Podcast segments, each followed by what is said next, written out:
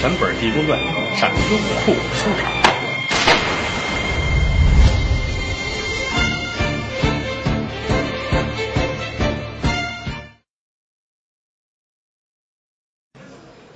谁呀？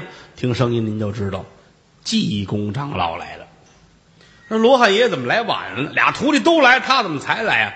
是前文书咱们讲了，萧山县无头人命案断完了之后，他的表弟王全带着老管家李福两个人要回家，往路上走，耽搁了一下。哎呦，爷俩不易，尤其是小公子王全。哪受过这个罪呀？啊，跟着监狱里边还关了好几天。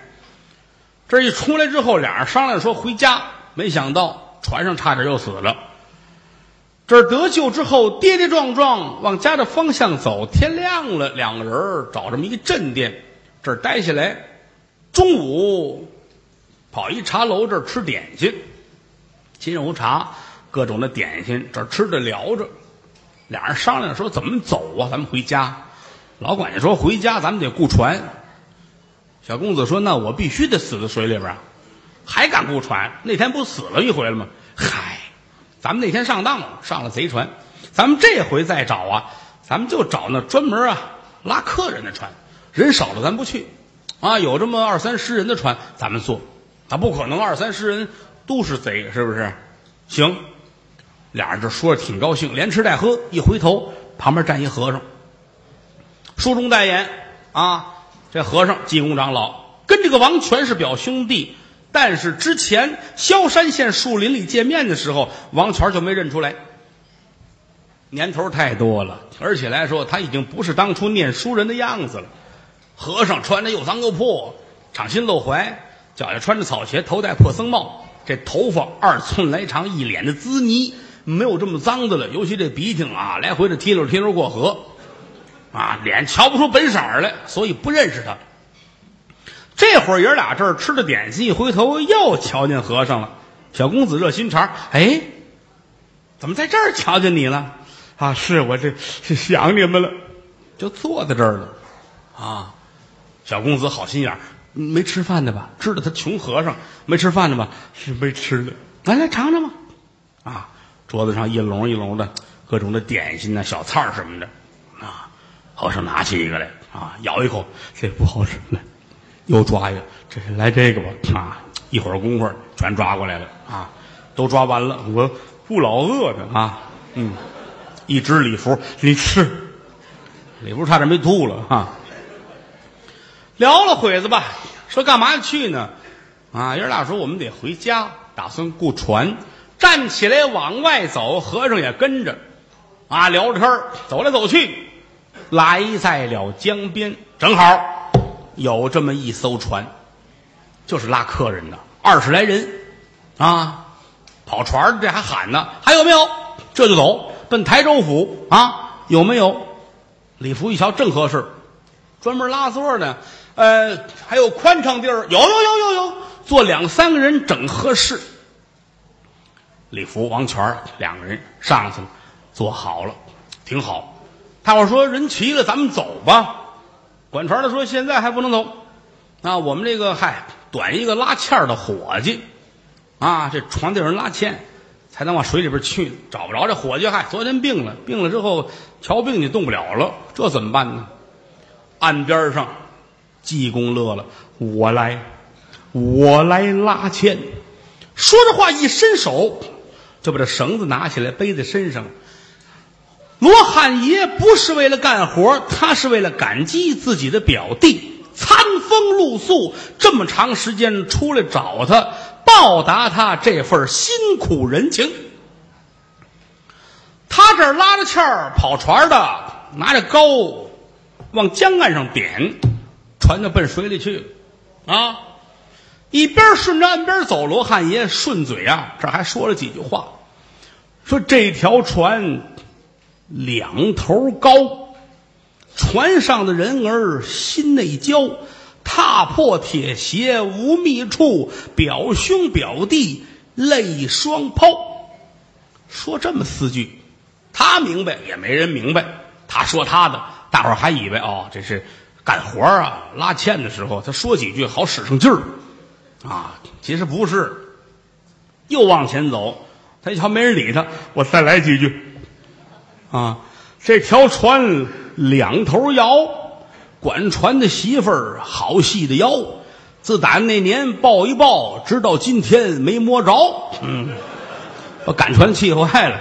这这这这这不用你了，不用你了，不用拉倒。一拍脑门，灵光一现，这个人就走了。到哪儿去了？来在了山神庙的庙门以外。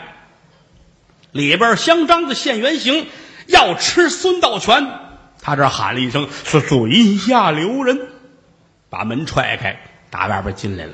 妖精一回头，哈，哦，本来以为来什么高人呢，仔细一瞧，不算什么，凡夫俗子，脑子上什么也没有，啊，也没有白光，也没有金光，也没有磁化电焊啊，也没有黑光，倒是顺着脑门滴滴答答往下滴的黑汤啊，不太脏了这人。嗯，你是谁？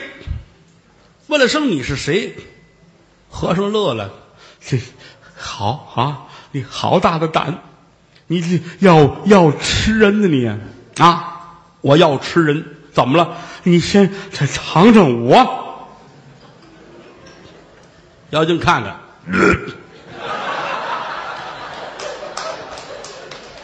怎么呢实在下不去嘴？黢黑无比，太脏了，脏的都不行了啊！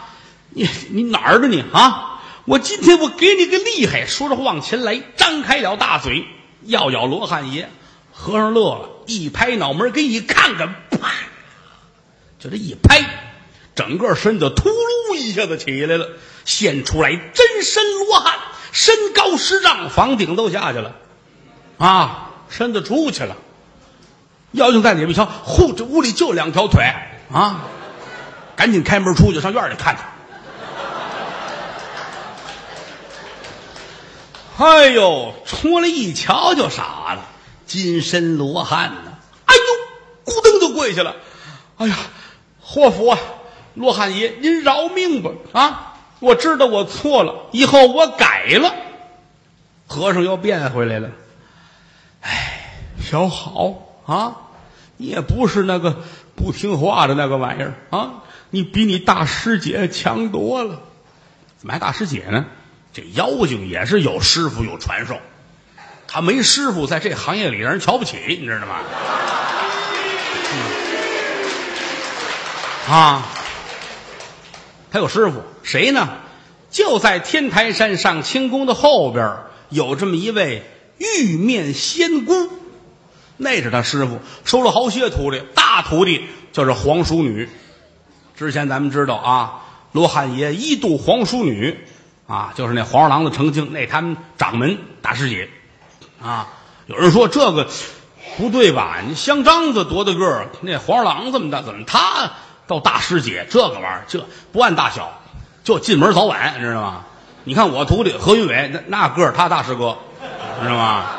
就这按规矩来。啊，这香樟子行三，没想到今天瞧见罗汉爷了，咕噔跪下了。我错了，我改了，以后我再也不吃人了，我吃素啊。和尚很高兴，这就对了，健康饮食啊。来起来，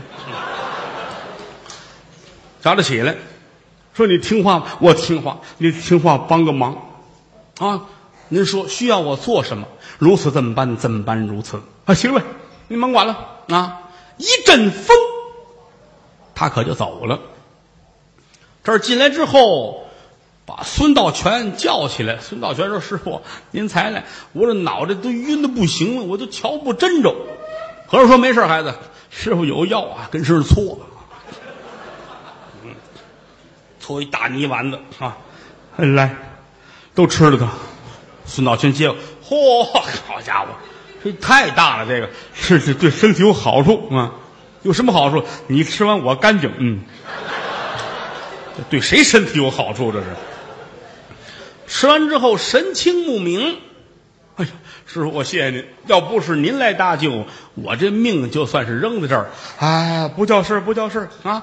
呃，现如今这个事儿啊，你听我的，你是如此这么办，怎么办？如此，听明白了吗？我听明白了。好，去吧。罗汉爷由打这屋出来，摇身一变，变成了文生公子，头戴宝蓝缎子，文生公子巾，身上穿宝蓝缎，文生公子氅，上绣团花朵朵，腰里边系着丝绦，丝绦扣甩着左边，这是规矩，这叫左男右女，手拿拨纸扇，一步三摇，赶奔永宁村看舅舅去。走来走去，可就进到村里边了。猛然间一抬头，很感慨，怎么呢？这儿有一套大宅子，贴着封条，叹了口气，这是自己的家，啊！十八岁之前一直住在这儿，一直到后来父母双亡，自己出门做了和尚之后，舅舅很难过，所以吩咐屋里东西谁不许动。我外甥走那天什么样，现在还什么样，贴着封条呢。挨着旁边那一套就是舅舅王安世的家，叹了口气，两步就来在了舅舅家门口。走上前一瞧啊，门口站着几个人，谁呀？王忠、王孝啊，这几个大管家，这正说话，说今儿来这道爷，你瞧有前进没后进。刚开始是不赖，把咱们老爷救活了，可万没想到，这到后来。怎么就去捉妖精，让人一嘴巴给打出去了呢？是吧？大伙说谁知道去呢？这不不理解。正说着呢，一回头有人咳嗽。呃，他王忠、王孝这一，哎呦喂，您可回来了啊！瞧见李修元了。罗汉爷出家之前，他那名字叫李修元。哎呦，您可回来了啊！员外爷想您想的如同旱苗盼春雨，打发大公子王全出去找您去，到现在踪影不见，您可回来？几人过来，咕咚跪在这就磕头，哎呦，眼泪哗哗的。这几位称得起是忠肝义仆，好人呐。嗯，把几位都搀起来，列位都挺好的。几位一瞧，哎呀。你这些年在外边学坏了，你那穿的倒挺干净，估计混的还不错。说话怎么不利索了？那是，嗯，啊，我挺好，您挺好，还行啊。我进去看看去吧。来到里边，到里边这一通禀，说 修元少爷回来了。哎呦，把王安石乐的呀！好，老头恨不得连窜带蹦出来，来到这一伸手，砰，把外甥抓住了。儿儿啊！你还回来？你可想死我了！爷儿俩是抱头痛哭。李修缘这心里也不是滋味虽然说神仙，神仙也是有感情的啊。哎呦，您您挺好的，好好说话，就这样。嗯，来到里边又见过了自个儿的舅母啊。老太太也高兴，孩儿哎，孩儿哎，你可回来了！这些年不知你上哪儿去了啊！你回来就好，咱们阖家团圆，还准备给你完婚呢。前文书咱们讲过啊，济公啊，小的时候定了一门子婚事，就是这个刘素素小姐啊，两个人先定未娶，当然了，这门亲事成不了，他都当了。罗汉了，再一个素素小姐本身也是十八罗汉，莲花罗汉。降世临凡。到后来啊，一起啊破八魔灭八怪的时候啊，到那会儿猛回头归了罗汉。的体啊，伏虎罗汉。也下凡转为普妙真经，那是后文书。这说完了，王忠王孝又进来了，老爷子，我还得给您道喜啊！怎么又有喜事啊？那个大少爷回来了。说王权回来了，哎呦，老太太高兴，儿回来了。又打外边，王权礼服这儿进来了啊！一瞧啊，好，跟外边风餐露宿，孩子都收了，老太太也心疼。得了，咱们算是阖家团圆，吩咐下去，大摆酒宴，好好的庆祝一下。所有人都高兴，唯独有一个人心里边恨得慌，谁呀？张世芳。